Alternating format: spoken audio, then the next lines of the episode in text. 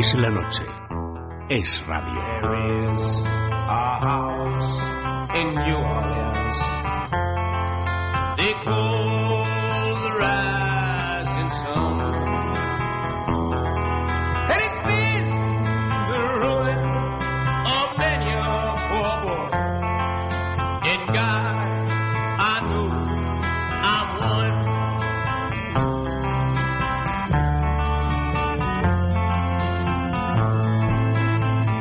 Susana Criado, María Blanco, buenas noches. ¿Qué tal? Muy buenas noches. Muy buenas noches. Bien todo, Todo muy bien. Con en la mucho medida de lo fresquito. posible. Está Aquí dices. Aquí fuera y fuera también, sí, sí, las en la tormentas nos han dado un Una respiro. noche ideal. No es como la Bueno, en otros sitios está lloviendo que se está cayendo el cielo, ¿no? En Madrid no. Pero sí, sí. Esta mañana en Jaén, por lo visto, y en toda la parte mediterránea, en Madrid, bueno, pues hemos tenido calorcito, fresquito. La cosa variada. el problema, o sea, refresca el tiempo y eso a mí me encanta. El problema es aparcar, que ya se nota que tenemos todos complicaciones Ya a la han hora de aparcar. Ya han vuelto los vacacioneros. Y después de esta conversación de ascensor, vamos a seguir Bueno, que es hablando. importante, es el día a día, importante es también, lo que marca nuestro ¿verdad? ritmo. Claro, y empieza también a destensar un poco aquí en la mesa, porque los asuntos económicos, eh, bueno, pues no son baladí. Por cierto, antes de abrir eh, tertulias, uno de los asuntos que os iba a preguntar, pero quería preguntarle a, a Juan Ramón. Eh, hoy el gobierno ha vuelto a lanzar las campanas de optimismo, más o menos, porque dice que sus previsiones se cumplen, eh, interanuales, las previsiones interanuales, y dice que vamos a salir de la, de la inflación, que el eh. último trimestre va a ser bueno. Como decíamos, vuelve el fresquito y se les han helado las ideas, eh, más de lo que ya las tenían heladas. Es lo que te iba a decir, digo, ¿cómo que se les han... ¿Qué ideas se les han helado? Bueno, las que supuestamente nos decían que tenían. Eh, desde luego lo, lo han puesto todo en el congelador y lo han puesto en el congelador porque parece que la recuperación ya está ahí. En el tercer trimestre de este año nos, nos dicen que ya estamos creciendo. No es inverosímil. Aún así, pese a que crezcamos un poquito en este trimestre, interanualmente seguimos cayendo. Es decir, de momento solo estamos de la caída que vivimos el año pasado, que fue una caída, no lo olvidemos, eh, que nos llevaba a la suspensión de pagos, es decir, la caída de la suspensión de pagos. Por tanto, es lógico, en parte es comprensible, que una vez Draghi nos ha sacado de la suspensión de pagos, al menos temporalmente, rebotemos, remontemos un poco el vuelo. La cuestión es crecer generalizadamente a partir de ahí. Y esto no lo lograremos a menos que no haya reformas de calado. Y desde luego lo que hemos conocido hoy de Báñez y de las pensiones no son en absoluto reformas de Pero ha calado. sido Draghi, porque yo pensaba que eran las reformas emprendidas por este gobierno que tiene eh, tantas ambiciones en materia económica por delante y que está haciendo eh, muchas cosas. Porque da la sensación de que el gobierno ha caído en la autocomplacencia eh, por el discurso que, que ha lanzado hoy La Torre cuando ha presentado los datos, cuando también ha hablado no solo de la inflación, sino también del crecimiento de la economía y ha dicho que, bueno, que las previsiones son de un moderado crecimiento económico, creo que ha dicho un 0,2% para el siguiente trimestre de este año. Bueno, ¿qué es un 0,2? Si es que eh, eso no va a permitir ni crear empleo, ni o sea, la situación sigue siendo muy dramática. A mí lo que me da miedo es que el gobierno caiga en la autocomplacencia y se eh, refugie en algunos de los datos que estamos viendo que son positivos, pero no son lo suficientemente positivos como para lanzar las campanas al vuelo. Como, por ejemplo, la subida de las exportaciones. Sí que es bueno que las exportaciones hayan crecido en el segundo trimestre de este año un ritmo del 6%, pero ojo, eso no es suficiente para salir con mayúsculas de la crisis. Es necesario también que despierte el consumo y es necesario al mismo tiempo que aumente la inversión por parte de las empresas. Eh, ¿Está bien que la prima de riesgo haya caído a los 260 puntos básicos que está ahora mismo? Fenomenal. Pero ojo, que no es por las reformas del gobierno, que es sobre todo por Mario Draghi y los eh, mensajes que está lanzando y las actitudes que está teniendo en los últimos meses. Y, y a mí eso me, da miedo esa autocomplacencia. Hoy, por ejemplo, con Fátima Báñez en. en em, en, en la presentación de este balance que, que ha hecho, hablaba de que este, mm, esta reducción en el número de contratos eh, laborales eh, va a facilitar la contratación. No, no, no, no. A mí, o sea, lo que realmente facilitaría la contratación sería eh, un recorte importante de los costes de contratación, de los impuestos que soportan eh, los empleados a la hora de contratar a un trabajador, los trabajadores, no, los empresarios a la hora de contratar a un trabajador. El 30% del salario son impuestos y eso es una auténtica barbaridad. A mí, a mí hay una cosa que me tenéis que explicar muy despacito, ¿eh? porque yo hace una semana más o menos estaba aquí con Juan Ramón hablando de la reforma del mercado laboral y de los eh, la- si la reducción de contratos iba a ser positivo negativo y estábamos explicando a la audiencia que bueno que si se trata de reducir los modelos de contrato con una cláusula de manera que pueda haber cierta flexibilidad, etcétera, pues miel sobre hojuelas pero me han dicho que resulta, claro, yo llevo toda la semana de reunión en reunión, toda la- todo el día de reunión en reunión. ¿Es verdad que solamente han cambiado los formularios? Los formularios, los contratos Ha los ha pura- dejado en pura 41. cosmética. Entonces me alegro, me alegro como no os podéis imaginar, porque ya nadie se puede llamar a engaño.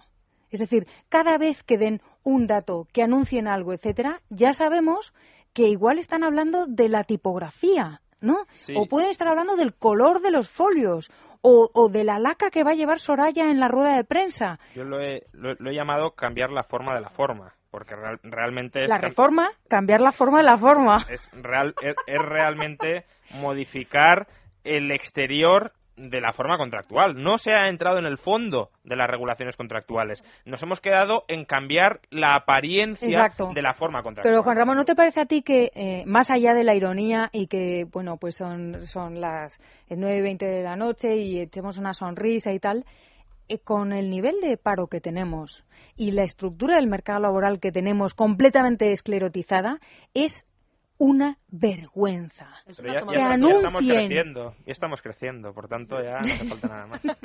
Claro, lo que ahora mismo lo que está 260 creciendo, lo que está creciendo es la vena del cuello que se me está hinchando, porque me parece una auténtica vergüenza. Es una tomadura de pelo para todas las personas que están en el paro y que están buscando empleo, todas las personas que tienen riesgo de perder su empleo ahora, eh, todas las familias que tienen a todos sus miembros y que están confiando en que la reforma laboral y venga la reforma laboral ya está aquí en esta mesa hemos dicho que era la única que se había hecho medio que, o sea, de alguna manera algo había diferente, anuncian eh, lo que han anunciado, ahora que no se agarren a las palabras, porque como nos pongamos literales todos, eh, entonces me, me parece absolutamente indignante y estoy esperando a ver qué hace la oposición. Algo harán, ¿no? ¿Alguien dirá algo o Eh, esto? hoy, por ejemplo, cuando yo he empezado a ver las eh, reacciones, eh, yo reacciones de la oposición todavía eh, no, no he escuchado en el día de hoy, no las he visto, no me ha dado tiempo, pero sí que he escuchado a los empresarios eh, y a algunos representantes de pymes autónomos y estaban eh, Encantados encantados, de la vida. diciendo, eh, claro, porque ellos eh, venían pidiendo eh, menos contratos o una eh, algo eh, más básico, más sencillo. Incluso habíamos escuchado las últimas semanas al presidente, no al vicepresidente de la COE, Arturo, Arturo, ¿no? Fernández, hablar de ese contrato único. Y yo no sé si es que eh, no ha entrado en el contenido y no se ha dado cuenta de que esto es simplemente pura estética, puro marketing y no hay chicha por debajo, pero estaban totalmente encantados. Y por una vez estoy de acuerdo con los sindicatos que han dicho que esto es una auténtica burla. Lo único malo es que yo creo que los sindicatos, Ya, los bueno. sindicatos no iban a pedir exactamente lo que estamos pidiendo aquí. Es que ha habido mucha confusión, poder. ¿eh? Una vez llevan razón. Una auténtica burla, una auténtica tomadura de pelo. Susana, ha habido mucha confusión porque es verdad que la ministra eh, en la comparecencia ha hablado de cambios en los contratos, de reducción, de simplificación de los contratos y luego ha tenido que eh, rectificar el teléfono del Ministerio de Empleo a humo de periodistas diciendo vamos a ver entonces en qué quedamos han sido los contratos han sido los eh, Formularios. los formularios eh, Es que es y de no muchos creer. titulaban Es eh, que yo lo he leído en el iPad internet Y, y- y he dicho, pues no puede ser. O sea, aquí hay un error de alguien, alguien se ha equivocado. O sea, en vez de haber mm, el formulario F44, ahora solo tienes el 1, 2, 3, 4 y 5. Ya, ¿no? no, no, es posible. formas, más allá de que pueda haber o no que simplificar el número de contratos, lo, lo fundamental, la reforma de verdad que tenemos que afrontar no es en la forma, ya no en la forma de la forma, en la forma, no ya en si hay de verdad eh, 41 o 5, sino en el fondo de la Eso es. cuestión. Y el fondo del fondo, es decir, el fondo del fondo es que tenemos un mercado laboral absolutamente reglamentado, controlado, encorsetado, planificado por el sector público. Y tenemos que volver a un mercado laboral libre, un mercado laboral donde cada una de las partes pueda pactar el tipo de contrato que mejor se ajuste a sus necesidades. Es verdad que luego, muy probablemente me decía hoy alguien, eh, al final, si cada uno pacta el suyo, los costes de transacción, lo que comentábamos antes, serán muy altos. Porque claro, imagínate negociar un contrato individual individual cada uno. Eh, probablemente habría contratos de adhesión, es decir, contratos estandarizados en los que uno se suma, etcétera. Eh, todo está muy bien. La cuestión no es que eh, al final de verdad haya miles de millones de contratos, sino que pueda haber tantos como sean necesarios para lograr una mejor coordinación económica, sea uno, sean mil o sean millones. Y lo que no puede ser es el problema de tener 41 que sean 41 absolutamente encorsetados y planificados por el sector público. Y ese es el fondo del fondo, es decir, esa es la, el núcleo de la cuestión, que el gobierno, el Estado quiere planificarlo todo, incluidas nuestras relaciones laborales. Eso es, eso es. Eh, y y, mm, realmente deberíamos todos hacer una reflexión muy simple, y es decir, si planificar nuestras relaciones laborales, o sea, en realidad es, pla- es planificar todo, ¿no? Pero vamos a ceñirnos a las relaciones laborales, eh, no ha funcionado hasta ahora, a lo mejor deberíamos plantearnos cambiar un poco la perspectiva, que ya sé que a lo mejor la propuesta que del a lado soñar, más ¿eh? liberal o libertario, soñar, pero no, no, no. apliquemos solamente la lógica. Es una reforma liberal y estamos hablando de la reforma laboral No, no, del yo- gobierno de no. Mariano Rajoy. Ya, es- sí. No, no, no, yo no, liberal pero- no. no. No, no he dicho liberal en ningún momento. Pero lo has pensado. Mm, El pensamiento es Has dicho no planificar. Pero no planificar, no. He dicho, cambiemos lo que no funciona. Cambiemos lo que no funciona. Si hemos ido de menos planificación a más y de menos paro a más, a lo mejor deberíamos retroceder un poquito. Un poquito, ¿no? Ayer- Dejar una puerta abierta, eh, pluralidad. Ayer sacaba mm, las estadísticas porque, bueno, siempre que se habla de libertad en el mercado laboral se dice, pero entonces los empresarios explotarían a los trabajadores, les pagarían sueldos de subsistencia y no podrían prosperar. Ayer saqué las estadísticas de la evolución salarial en real, es decir, del poder adquisitivo de los salarios en Estados Unidos durante el siglo XIX, donde no había salario mínimo ni había sindicatos fuertes que pudiesen controlar nada, es decir, donde era un mercado laboral razonablemente libre, y lo que vemos es que entre el año 1820 y 1914, es decir, cuando muere el régimen más o menos liberal tras la Primera Guerra Mundial, eh, los salarios se multiplicaron por cuatro. Los salarios reales se multiplicaron por cuatro. Y eso a pesar de que la población, es decir, la cantidad de trabajadores, la oferta de trabajo se multiplicó durante ese periodo por 10. Se pasó de 10 millones de habitantes a 100 millones. Es decir, multiplicando por 10 la población, los salarios reales se multiplicaron por 4. Eso sin ninguna necesidad de salarios mínimos, de regulaciones laborales. ¿Por qué? Porque es que al final la famosa ley de hierro de los salarios, el hecho de que los salarios caigan siempre al nivel de subsistencia, es falsa. La competencia entre empresarios por los trabajadores, cuando tenemos una economía sana, cuando los precios no están fijados, cuando las condiciones laborales no están reglamentadas, es lo que tiende a elevar los salarios. Por eso en Suiza el salario mínimo son, el salario medio, perdón, son 5.000 euros al mes y por eso aquí el salario medio son 1.000 o 1.000 y No pocos llega euros al mes. Bueno, el, el medio un poquito más porque está en 21.000. El salario moda, el más frecuente sí son 15.516. Pero bueno, eh, por eso, por- porque la productividad en Suiza es muchísimo más alta y los empresarios, como con los trabajadores son capaces de generar mucha riqueza, se pelean por contratar trabajadores. Aquí no, aquí fijamos precio- eh, salarios artificialmente altos en función de las condiciones de vida, bueno, no de las condiciones de vida, de las condiciones productivas, perdón, del país y por tanto lo que tenemos es salarios bajos y desempleo astronómico. Hoy hacía balance también la ministra Susana. Sí, no, estaba pensando en ya la próxima semana, porque la próxima semana, el martes, se van a conocer los datos de paro de el bueno, de este mes de agosto. Y a, a mí lo que me da miedo es que como eh, agosto, turismo, sector hostelería, restauración, y yo confío en que el dato de paro dé un nuevo bajoncito, como lo ha dado en el mes de junio, en el mes de junio, en mayo. Entonces lo que me da miedo es que el gobierno siga instalado en este mensaje de lo peor ha pasado, hemos dado carpetazo a la recesión y estamos empezando a crear empleo y la reforma laboral está funcionando. Eh, sí que eh, quizás no estamos tan mal como eh, hace un año, la reforma laboral ha sido muy importante, pero ojo, esto no es suficiente, que es, es dramático y va a seguir siendo dramático el soportar desde el punto de vista económico, pero también desde el punto de vista social, el soportar una tasa de paro por encima del 27%. Y me temo que nos vamos a acostumbrar a tener esa tasa del Pero 27, del fíjate- 26 y pico por lo dudo. Fíjate ¿Que sus, no? No, no, el colchón familiar ya se ha acabado y septiembre va a ser un mes duro. Nadie lo está diciendo y por eso sé que va a ser tan duro, porque normalmente es como otoño caliente, ya verás. Y luego es- no es tanto, pero estamos ya a 29 y, y todavía no he visto esas alarmas de el coste de llevar a los niños al cole, el coste de no sé qué. No, no lo estoy viendo y me asusta. Me asusta porque creo que eh, van a ser las elecciones alemanas el veintitantos eh, y, y la, el- el- la colchoneta familiar de asistencia familiar ya se ha acabado y ahora es cuando el verano, al fin y al cabo, te vas al pueblo, no sales, no gastas, no respiras y casi que lo pasas, ¿no? Y encima es verdad que normalmente el dato del paro pues está un poquito mejor y estamos todos un poquito como con ganas de tomar el sol.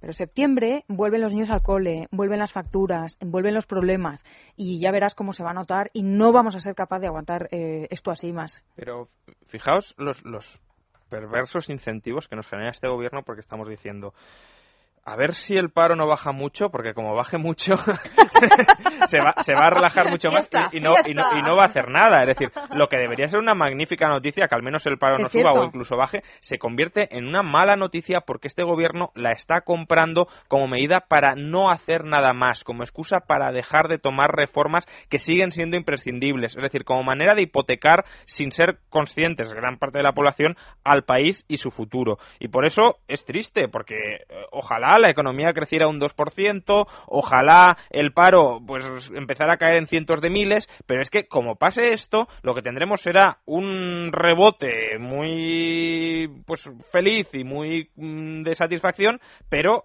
sin que se quede la casa, o sea, quedándose la casa por barrer. Y el problema es que los problemas luego vuelven a emerger y vuelven a surgir porque no se han solucionado cuando deberíamos.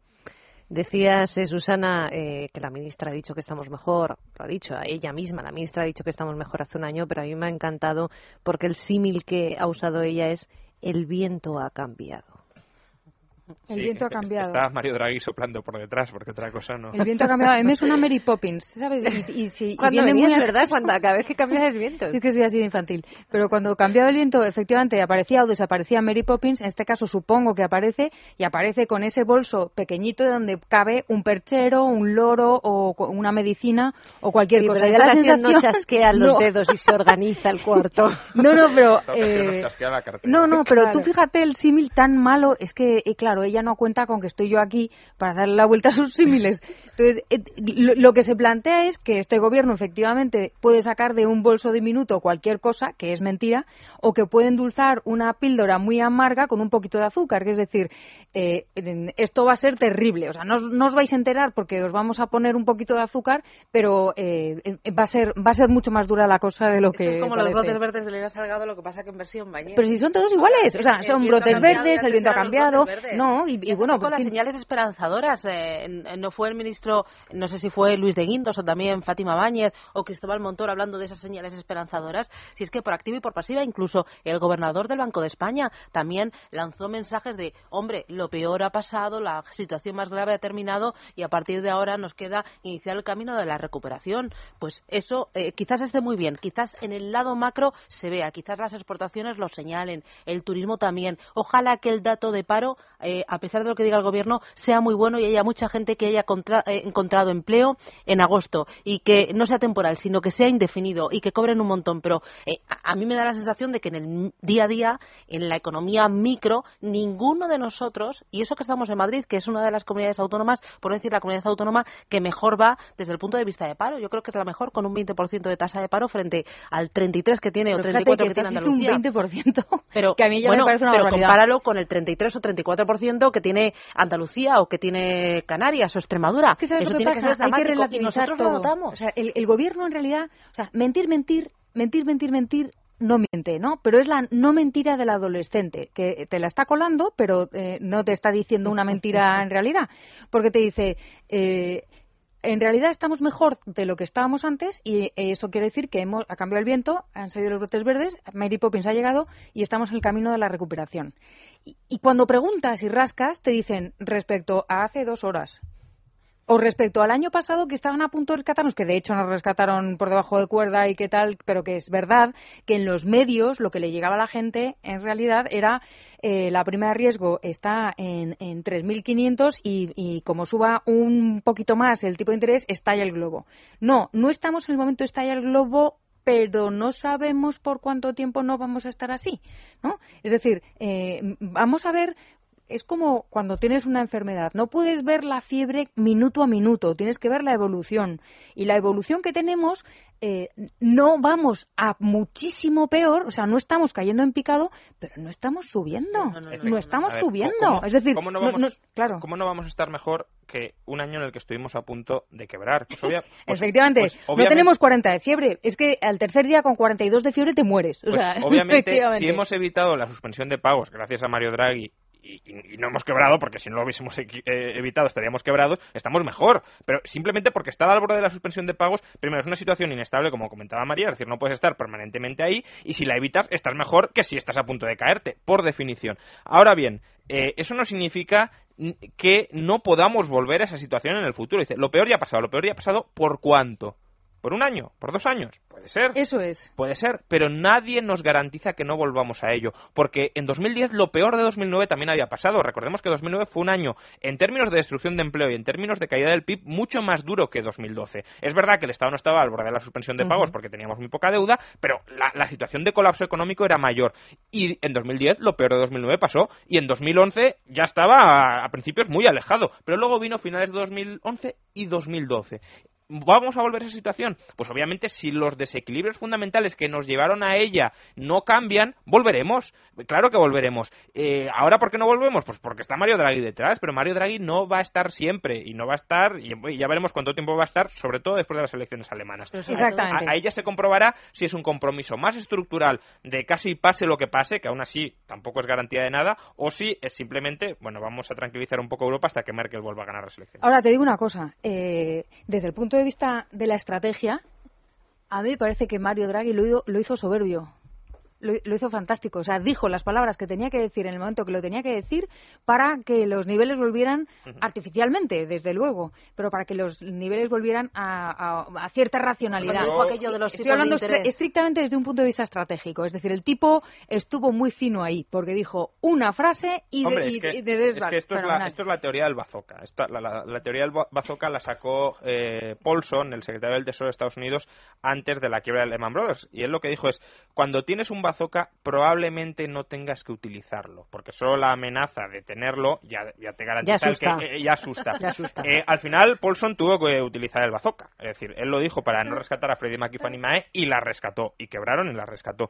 Pero a veces la teoría del bazooka funciona. Y en este caso ha funcionado al menos por ahora. Ha funcionado desde la lógica maquiavélica y perversa de Draghi. Porque si miramos cuál ha sido el resultado, ha sido ¿cuál? Que el gobierno de Mariano Rajoy ha paralizado absolutamente todas y cada una de las reformas y de los ajustes que eran necesarios. Por tanto, si Mario Draghi lo que quería, como dice que quiere y como en parte yo me creo que quiera, es que los gobiernos periféricos ajusten sus cuentas y liberalicen su economía, en eso ha sido un completo fiasco. Y aquí introduzco. Ha paralizado, eh, decía Juan Ramón, la reforma de las pensiones. De momento dice que esta legislatura nada. Eh, parece poco evidente, como también apuntaba, que durante eh, la campaña electoral para la próxima eh, elecciones vaya a anunciar cualquier tipo de modificación.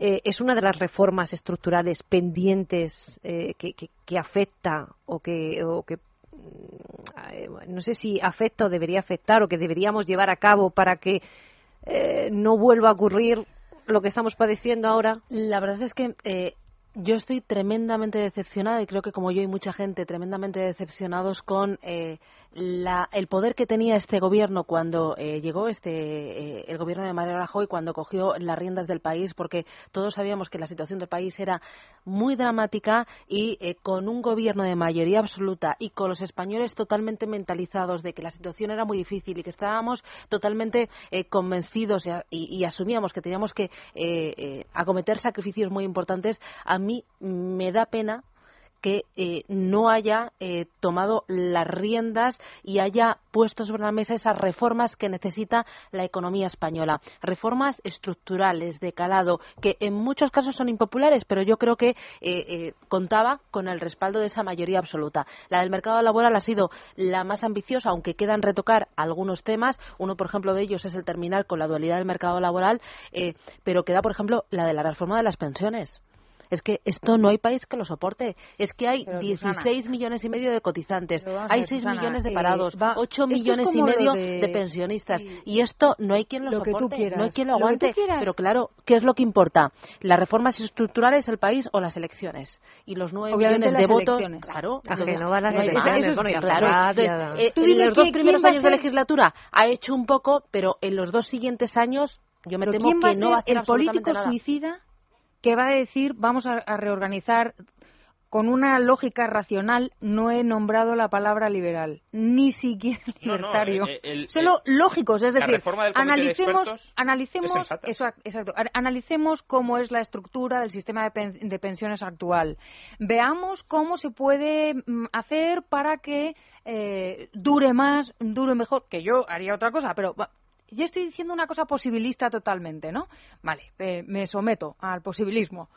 No lo van a hacer, es suicida, es suicida, porque tendrían, eh, levantarían muchas ampollas y darían muchísimas opciones a la oposición, los sindicatos, los lobbies, etcétera, que quieren derrocarles para seguir chupando del bote de todos los españoles, eh, les darían muchas armas para que les tiren dardos a la cabeza. Entonces, no lo van a hacer ni eso, ni la reforma de las administraciones públicas, que son las dos cosas, de las dos cosas más gordas que tendrían, son Pero- los dos toros que deberían coger por los cuernos y no lo va a hacer Nada. ni el Partido Popular, que ya nos lo ha demostrado, y por supuesto el Partido Socialista menos todavía.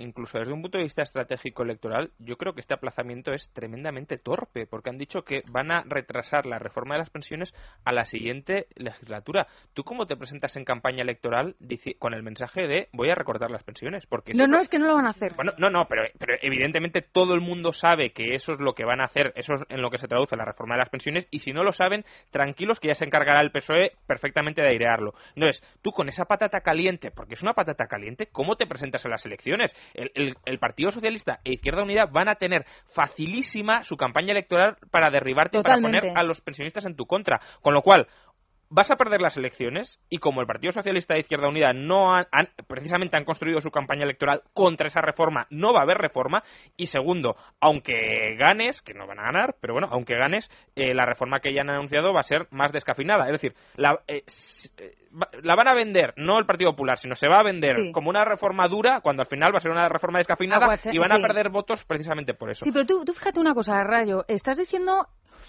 estás partiendo de la base que esta gente piensa más allá de seis meses o de un año, porque estamos hablando de la siguiente legislatura, de que cuándo son las elecciones. No, pero las No, elecciones no, no, sí deberían pensar. No, no, pero ¿cuándo son las elecciones? Sí, sí, no, de aquí a dos años. De, de aquí a dos años. Están pensando en mantenerse esta legislatura. Bueno, sí, estarán pensando en las europeas y en las autonómicas. Exactamente, entonces están pensando en mantenerse de momento, que tienen la mega patata hirviendo de, Bárcenas, los datos borrados en el disco duro, el follón padre, más mantener la economía, que siga, que los brotes verdes sigan o que los vientos sigan a nuestro favor y todas estas cosas. Es decir, no, lo tienen nada fácil.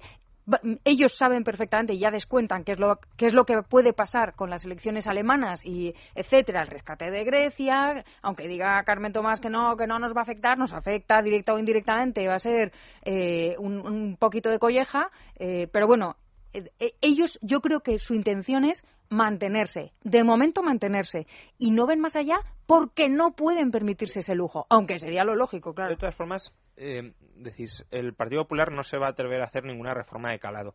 Eh, yo creo que es peor todavía. eh, porque ¿Peor? si- No puede ser. Si fuera, Yo si creo que no está Juan, convencido. por Dios. No, no, la no, si cuestión fuera- no es que tenemos que valentía. dormir esta si fuera- noche. si fuera- La cuestión no es valentía, la cuestión no, no, es convicción. no, eh, No, no, son las peor, dos es que es cosas, peor, valentía peor, y es convicción. peor, es Han peor. demostrado una falta de coraje político. Puedes estar convencido de que tienes que poner en marcha reformas muy importantes No, el a de las administraciones, de las pensiones, del sistema energético, del sistema fiscal, pero decir, "Ch, no me interesa eh, electoralmente y no, ahora lo que me importa es mantener el poder y ya está, piano, piano, pero yo creo que es una cuestión de convicción. Es, a ver, es, es, No pe- es peor, es peor que pusilanimidad por una razón. El Partido Popular sí ha sido muy valiente con una reforma. Con una reforma que incluso podríamos tildar de ideológica. Y ha sido la masacre en subidas de impuestos. Mm. Ahí no le ha temblado en absoluto el pulso. Ahí no ha dicho a ver si voy a perder votos o no. Ahí han entrado con todo lo que tenían. Han elevado la tributación en España a niveles lo jamás ha hecho vistos. justo al principio de la Y- y al- y al legislatura, principio, en el primer momento, el primer mes. planificado, sin ningún tipo de complejo. Por tanto, no es que digan no sabemos si hacer esto o no. Es que eh, para lo único que se atreven y tienen valentía a hacer es para lo malo. Es que eso es lo malo. Pero Eso el complejo no, eh, eh, todo lo contrario, con mentiras, diciendo que era un recargo temporal, solidario, transitorio, no sé cómo lo llamó Cristóbal Montoro en aquella rueda de prensa, pero al final todos nos estamos comiendo con patatas, empresas y familias, esa subida de impuestos. Yo no sé hasta y qué desde el punto- primer momento es que fue Sí, en pero yo el no sé hasta qué punto yo soy peor pensada. No sé hasta qué punto eso es coraje político, eh, aunque es cierto, entraron tal cual estáis diciendo, pero no sé hasta qué punto es coraje político o eh, estricta necesidad. Es decir, O mandamiento no- europeo. no me creo. Lo del mandamiento europeo, la milonga, no me la creo. Me creo que en Europa les dijeran "N- no queremos déficit, nada de déficit. O sea, quizás fuera necesidad, no, no, pero- no, un momentito, Susana. Mi idea es, no estaban dispuestos eh, y por motivos, por los motivos equivocados o por, por sus motivos, no estaban dispuestos a rebajar un solo euro lo que estaban gastando. De hecho, lo han aumentado. Es es el decir, problema. ellos no estaban dispuestos a echarle las narices suficientes como para decir recortamos gastos.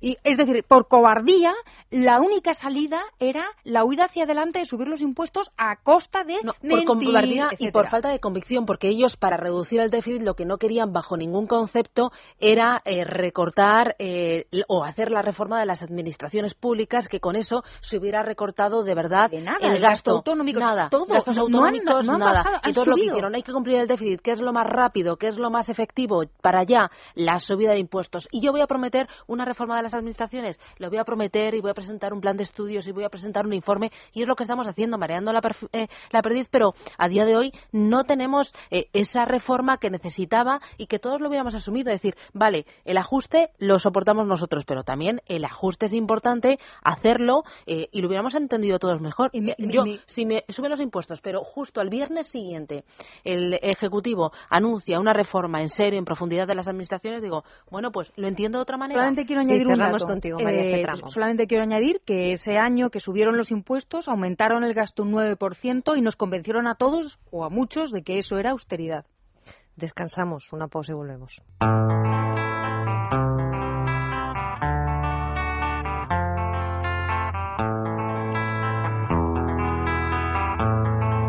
Es la noche. Es radio. A house in Orleans. 46 minutos pasan de las 9 de la noche y ya hemos eh, tomado aliento, nos hemos tomado respiro.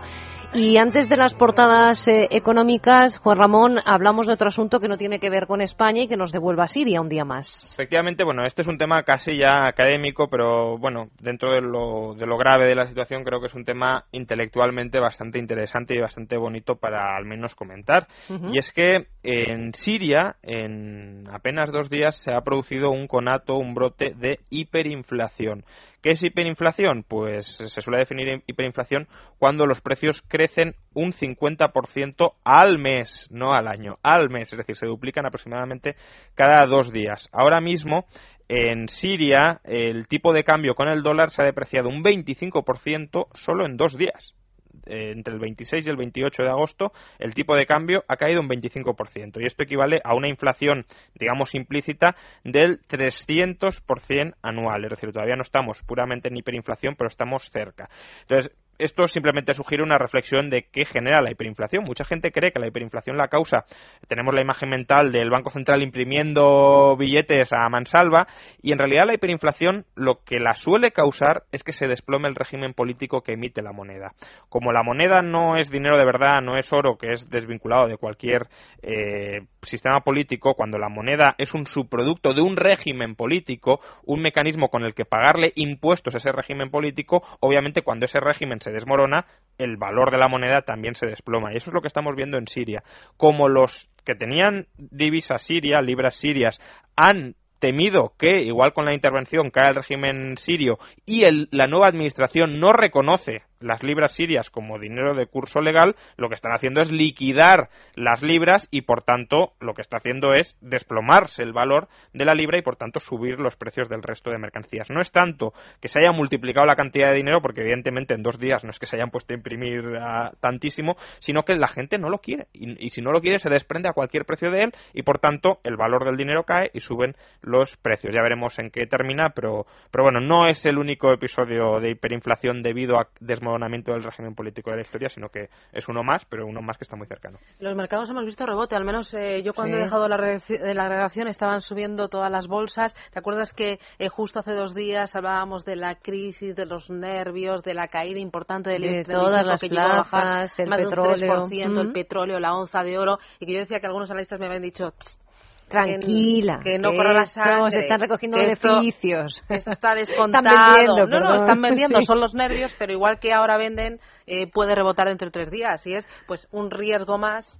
Eh, y lo que temen los mercados financieros es esto qué consecuencias puede tener al petróleo, a las exportaciones y sobre todo a la recuperación o a la tímida recuperación económica en Europa y en Estados Unidos. Pero hoy rebote y mañana no sabemos qué puede pasar. La bolsa es imprevisible, es irracional. El rebote ha sido muy, muy chiquitito. Bueno, no, pero... yo cuando me he ido de la redacción ahora no sé cómo habrá terminado. Ha, subido un, un 0,4 al final y ayer subió un 0,05. volatilidad a la bestia. Sí, es incertidumbre y la, y la incertidumbre es volatilidad y eso no... Pueden ser compras como ventas. Eh, sí. Bueno, pues ahora sí, vamos a repasar las portadas económicas con Profim. Profim, empresa de asesoramiento financiero independiente, les presenta las portadas económicas. Un momento, Juan Ramón, que no hemos dejado de hablar a María de Siria. Perdóneme usted, doña María. y aquí uso el superlativo. Dinos, María. Yo, detrás de todo el tema de Siria, eh, me, mm, estoy muy sorprendida porque las mismas, las mismas personas, entonces voy a hablar más deprisa. Detrás de todo el tema de Siria, veo que las mismas personas que criticaron tanto a Aznar y que criticaban la foto de Aznar con el lado eh, atlántico y tal, están ahora defendiendo a Obama que va a hacer o que pretende hacer y está diciendo que va a hacer exactamente lo mismo que hizo en su momento el presidente de Estados Unidos conservador. Ya. Bueno, pues Juan Ramón, gracias María.